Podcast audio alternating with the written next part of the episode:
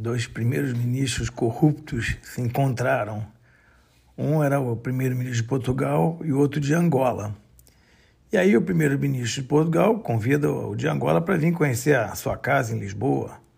E chegou lá, o ministro angolano fica encantado com o tamanho daquela casa, enorme, dez quartos, piscina, uma casa monumental.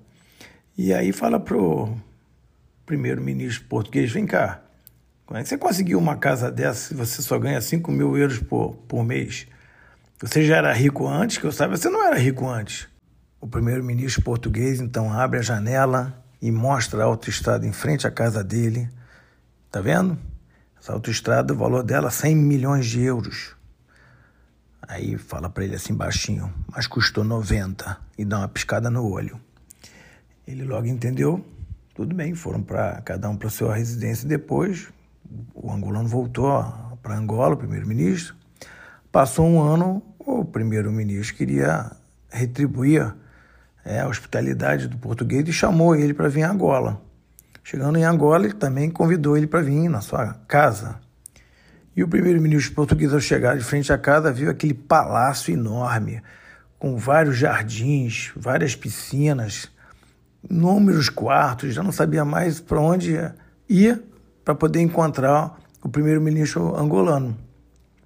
Se encontraram, falou: Poxa, que coisa incrível, né? Uma casa desse porte aqui em Angola. Com certeza, o senhor que é homem público, como é que o senhor consegue ter uma casa dessa?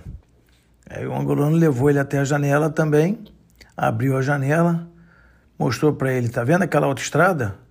Aí o português disse: É, não. Pois é.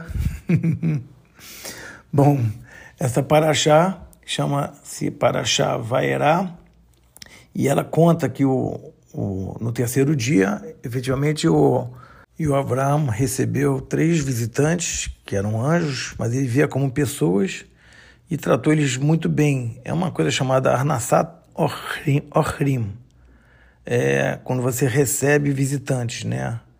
É, isso ele parou de falar com Deus para receber os visitantes, mostrando que isso é mais importante até do que falar com Deus. E a gente vê uma, uma atitude aqui de Abraão muito boa, que é para a gente pegar para a gente, é pensar nos outros. Então, Abraão deixou de pensar em si, na dor que ele estava sentindo, para pensar nos outros. Ou seja, ter empatia com a necessidade do outro. É, tem até uma frase interessante que eu vi essa semana que diz que aquele que reza por uma outra pessoa tem seus próprios pedidos atendidos antes até do que é, qualquer pessoa que não faz isso. Porque, na verdade, quando você reza pelos outros, você se torna um canal divino. E muitas vezes as suas próprias necessidades acabam sendo atendidas por conta disso. É uma coisa interessante que essa paraxá também fala sobre Sodoma e Gomorra, e, e são cidades que foram destruídas assim como o dilúvio. E o que diferenciou o dilúvio para essas duas cidades, no comportamento das pessoas, foi exatamente uma coisa diferente. Com o dilúvio, as pessoas, é, naquela ocasião, era permitido roubar dos outros. Roubar. Né? Então, se o cara tinha uma terra, ele podia pegar e levar para ele, se ele fosse mais forte, retirava o cara de lá e ficava. Os de Sodoma, achando que isso aí não era legal, falando: não, isso aqui a gente não vai permitir.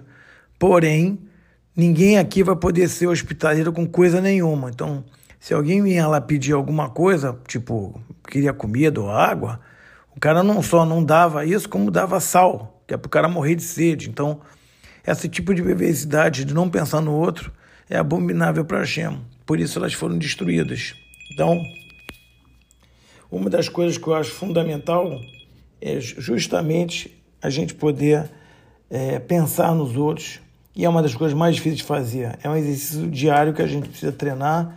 Eu mesmo me incluo nessa, nessa situação de poder treinar e pensar mais nos outros. Obrigado, só coisas boas. Se você ouviu até aqui e gostou, e puder compartilhar com os amigos ou com outras pessoas que você goste, é, essa paraxá que a gente publica uma vez por semana tem só a finalidade de melhorar nós mesmos e aos poucos também melhorar as pessoas que estão é, ouvindo. Esses ensinamentos não são meus, são da Torá, que vem da palavra or. e significa luz. Então a gente acrescenta luz nas nossas vidas e as pessoas que estão à nossa volta. Obrigado.